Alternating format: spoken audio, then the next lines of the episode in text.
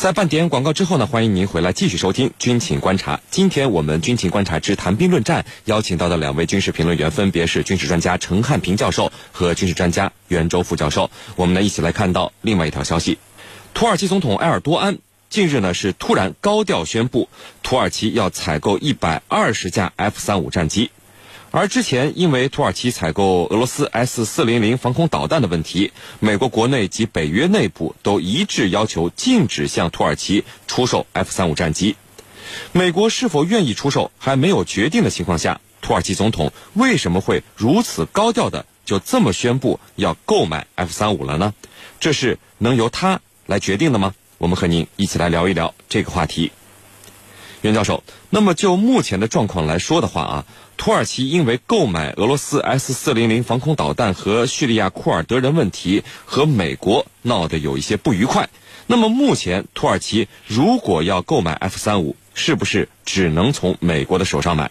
美国和土耳其目前是一种什么样的关系状态呢？给我们先分析一下。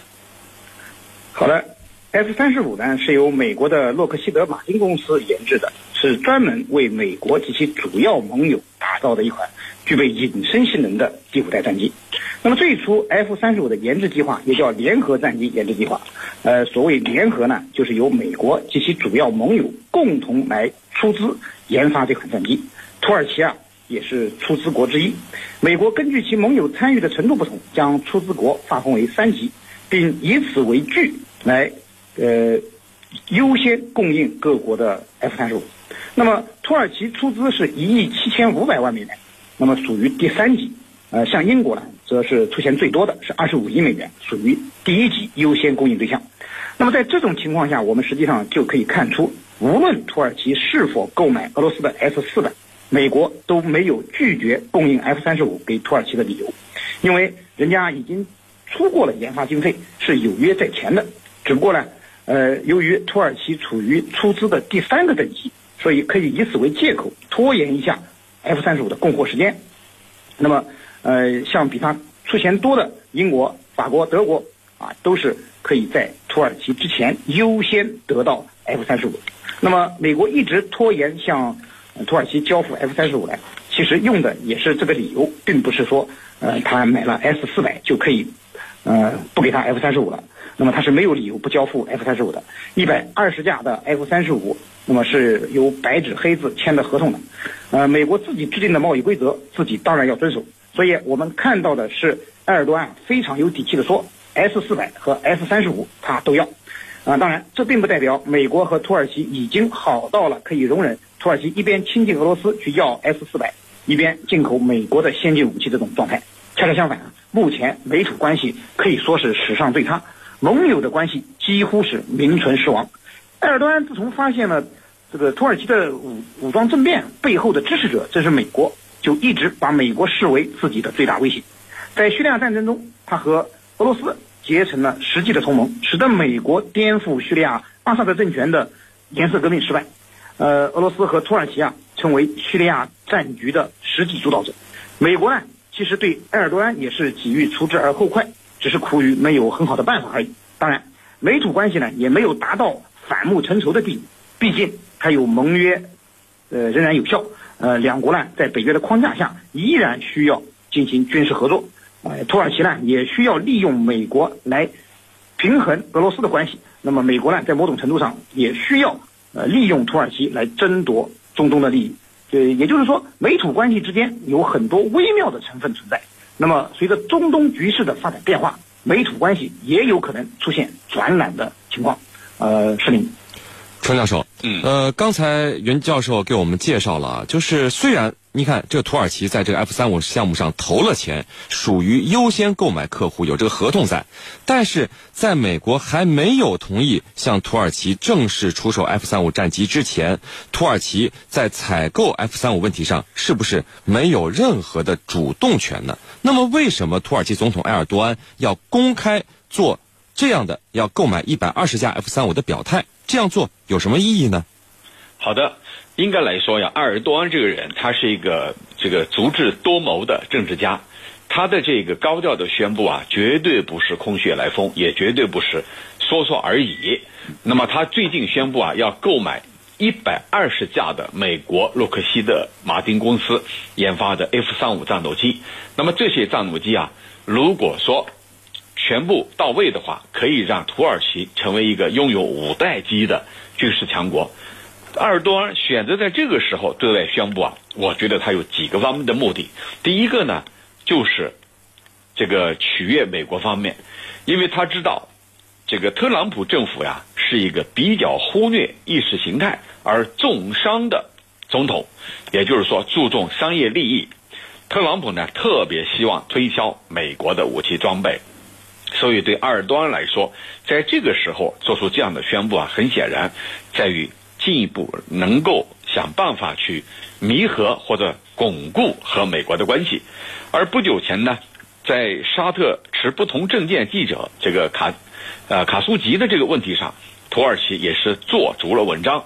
土耳其做足文章的目的，也就是希望能够弥合和美国的这种呃裂缝，因为过去呢，正像刚才袁老师讲的，美土之间啊关系是给予不断的。那么现在呢？他们可以能够通过这个事情来进一步推进，来这个消除双方的分歧，这是第一个目的。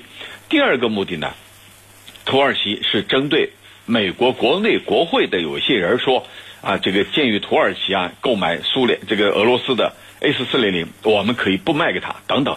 鉴于美国有一些国会议员有这样的说法，埃尔多安的这个表态其实就是警告他们。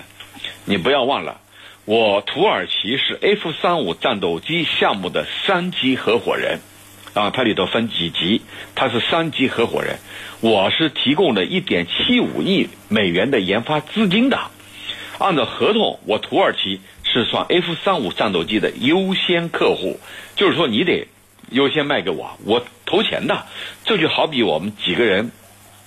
做一笔买卖，大家都入股，然后呢，我们几个之间要优先得到分红，就这样一个意思。所以他等于敲打美国的一些国会议员，你们不要信口开河。我是投了研发资金的，投了一点七五亿美元的研发资金，那我要优先得到这个 F 三五，要优先成为五代机的用户，这是他的这个。第二个目的，那么第三个目的呢，就是土耳其一直有一个军事大国梦，这个我们多次节目里头都说过。除了地区大国，还有军事大国。如果说在这一地区，土耳其优先拥有了五代机 F 三五，那么它在这一地区应该就是军事上的龙头老大。再加上还有俄罗斯的 S 四零零，那么我们可以看到它的攻防各个方面它已经到位了。所以对俄罗斯对土耳其来说，它主要有这几个方面的。因素，那么这一次呢变得非常高调，在别人看来可能没什么实际意义，但是在埃尔多安的运作之下，那一定是有着它的深层次的因素的。主持人，袁教授，那么土耳其它即使有这种强烈购买的意愿啊，可是它也要具备呃购买的能力，这就是有没有钱的问题了。您看，土耳其买俄罗斯的 S 四零零导弹都要反过来向俄罗斯贷款赊账。这一百二十架 F 三五花的钱是更多，那土耳其他这个买 F 三五的钱从哪里来来呢？难道美国也会允许赊账卖给他吗？好的，其实土耳其的经济实力啊并不弱，呃，应该说土耳其不仅有钱，而且在中东地区呢算相当的有钱，它是中东地区的呃经济强国，从二零一零年到现在啊。土耳其的经济一直保持较高的增长速度，那么大多数年份都实现了 GDP 百分之五的以上的增速。那么近期啊，呃，由于受到美国的制裁，它的经济增速有些放缓，但是2018年仍然是正增长。应该说，在强大的经济实力的支持下，土耳其更是逐年增加它的军费开支。呃，2016年土耳其的军费开支就达到了148亿美元，居于世界第十八位。今年。更是达到了二百六十亿美元，跃居世界前十五位。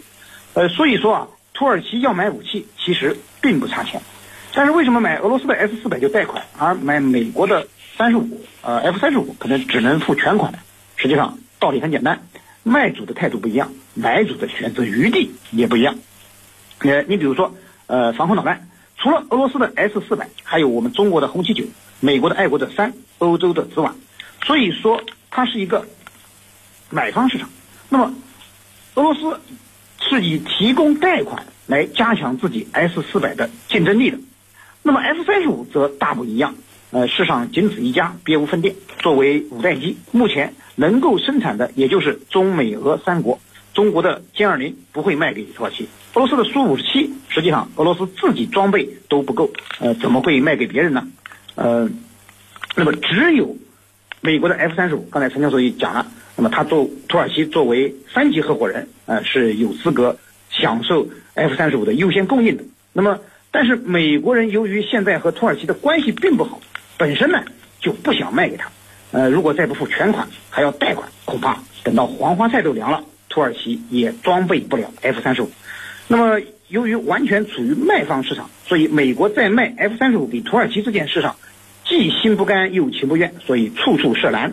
那么土耳其呢，呃，也根本没有指望美国能够赊账，呃，给他提供贷款，而是痛快的付钱了事。呃，由于土耳其处在美国供应 F 三十五的第三梯队，以目前 F 三十五供不应求的状况，美国又故意的把土耳其的呃，供货呢，呃，故意延后的这种情况来看，土耳其啊，一年也得不到一两架 F 三十五，呃，完全有能力把这不多的 F 三十五的全款付给美国，而不需要再向美国贷款。啊，是您。陈教授，嗯，那么这件事到最后啊，您的预测是什么？就是土耳其它能不能够如愿以偿从美国买到 F 三五呢？土耳其会不会成为全世界唯一一个既装备 F 三五战机又装备 S 四零零防空导弹的这样的一个国家呢？对此，您的预测是什么呢？好的，土耳其啊，它这个要购买美国的 F 三五，但是同时呢，又在和俄罗斯啊。这个购买这个 S 四零零防空导弹系统，那么这两者之间会不会并存啊？我的判断是肯定会并存。呃，首先啊，S 四零零防空导弹体系它是由俄罗斯研发的，它专属于四零 N 六远程导弹覆盖距离，那么可以达到四百公里，是目前全世界最远的。土耳其呢，虽然它是一个北约的国家，但是。它看重的就是 S 四零零防空导弹系统的一系列的优越的性能，因此土耳其坚持选择这种防空设备。按照土耳其的说法呢，S 四零零防空导弹系统在二零一九年之前完全可以供应给这个土耳其。呃，对于土耳其采购 S 四零零防空导弹系系统啊。其实美国是一直非常恼火的啊！美国国会的议员们甚至说取消他购买 F 三五的这个资格等等吧，做出了很多的威胁。但是对于美国来说呢，如果终止交付 F 三五战斗机，那也有可能不是一个完全明智的选择，因为这会导致一百多架战机的订单的消失，因为土耳其购买了一百多架，那么这样的一个订单啊，如果说丧失了。到哪儿去寻找更多的替代者？没有，而且最重要的是还有可能把它推向俄罗斯。那么，其次，俄罗斯自己呢，它也有自己的五代机，呃，这个苏五七。如果说你土耳其不购买美国的 F 三五，而转过来购买俄罗斯的苏五七，那我认为正好是俄罗斯求之不得的，因为这意味着它的苏五七可以推销到。北约的成员国土耳其去，这是俄罗斯，哪怕是降价，他都乐意这个进乐意卖的。而一旦土耳其失去 F 三五啊，很有可能和俄罗斯，即便是不购买苏五七，也会和他一起合作，携手合作去共同研发适合于土耳其的使用的五代机。因此呢，到目前为止，美国既没有确认。是否终止 F 三五的这个交付，也没有说要不要拖延等等。呃，个别议员有这样的说法，但是它不代表政府。而土耳其呢，如果它既能够拥有 S 四零零防空导弹系统，又同时拥有 F 三五战斗机这两种重量级装备的话，那么它的制空能力将会得到全面的加强。土耳其肯定会成为这一地区非常有实力。非常有影响力的地区军事大国，主持人，好的，非常感谢我们的两位军事评论员为我们带来的精彩解读，谢谢两位。深入军情一线，直击世界风云，军情观察。好的，接下来呢，进入到网友谈兵环节，看看我们的居民朋友们在网上都给我们的评论员们提出了哪些问题。大家依旧可以在各大手机应用市场下载大蓝鲸 APP，在大蓝鲸社区是您的朋友圈里来提出您的问题。程教授，有居民朋友问说，现在世界上各主要大国都愿意和东盟进行合作的原因有哪些呢？嗯，各大国之所以看重这个东盟啊，它是有呃多重原因的。我们首先来看啊，我们曾经说过。这个二十一世纪是亚太世纪，东盟在亚太地区，那么也就是说，二十一世纪是亚太世纪，那么就包括东盟。东盟这些国家，像越南啊这些国家啊，新加坡呀，这个泰国啊，他们的经济发展是非常迅猛的，这一地区正在成为影响力越来越大的地区。第二呢，就是这个地区有南中国海，还有呢连接印度洋，它的战略地理位置非常重要。特别是它扼守着从马六甲海峡的一个重要的通道，也就是说，像中国、日本还有韩国这样的能源进口大国都需要依赖这个通道。那么，如果说在这个地区有效的控制，那就意味着控制了一些国家的命脉，所以呢，它越来越重要。那么第三个因素呢，就是东盟这些年来在国际和地区事务上的话语权也越来越大，也引起。一些域外大国呀，对东盟的重视。你比如说，东盟十加一、十加三，还有呢十个对话国等等，都是在这样的情况下诞生的。主持人，好的，我们看到另外一位居民朋友问说，土耳其如此的自我感觉良好，确实因为地缘政治中啊，它有一定的重要性。那么，土耳其的这种重要性，未来有没有可能消失呢？这取决于什么？嗯，土耳其的地缘政治会不会消失？那么我觉得在目前啊还不会消失，因为首先呢是它的这个所处的地理位置非常特殊、非常重要。呃，第二呢就是它目前所采取的外交政策应该是一个等距离的，跟俄罗斯有联系，跟美国呢也没有中断。我们从这里来看到，就是在大国之间，呃，它是一个左右逢源的。这跟冷战期间不一样，在冷战期间啊，它是倒向一边，加入了北约，跟苏联对着干。那么那样的情况下呢，呃，反而对他的国家利益没有好处。现在呢，它是一个等距离的外交，叫左右逢源。那么第三呢，就是在这个地区，你看叙利亚也本来也是一个大国，伊拉克也是大国，再加上埃及，他们都有自身的麻烦，国内的危机，这个动乱等等。那么这就给了土耳其一个非常好的机会，使它能够进一步做大做强。如果这些战略地缘战略出现了变化，呃，因素出现了改变，那么才会导致土耳其的身份这个大国身份的改变。那目前看来没有改变。主持人，陈教授，有军迷朋友就问了，说，呃，日本这么嚣张的放开军力的发展，会不会在美国的帮助下，很快再次超越我们中国呢？对此您怎么看？呃，我觉得日本再次超越我们的可能性是不大的。为什么这么说？我们可以来看，这个我们作为世界大呃第二大经济体，远远超越的日本，而日本呢现在是第三大经济体。那么第二跟第三之间的差距有多大呢？非常之大。也就是说，我们是处于一种上升的阶段，而日本呢，基本上就。在原地踏步，或者呢略向前挪步，而我们是大踏步的。我们的综合国力，我们的经济总量摆在这儿，因此呢，如果说日本想超越我们，我觉得不是能够轻易的实现的。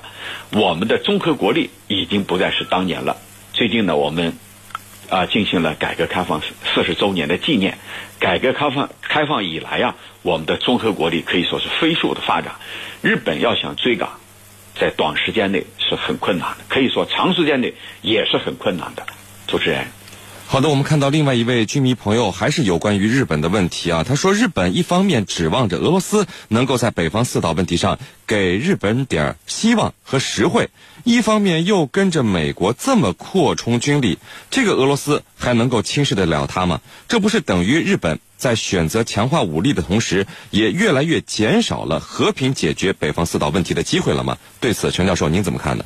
嗯，好的，这一点呢，要从俄罗斯的战略定位来看，俄罗斯呢目前面临很多的安全困境，特别是在它欧洲部分，因为西方国家、北约、欧盟还有美国对它进行制裁和打压，它在整个西方国家可以说是没有任何这个出路的。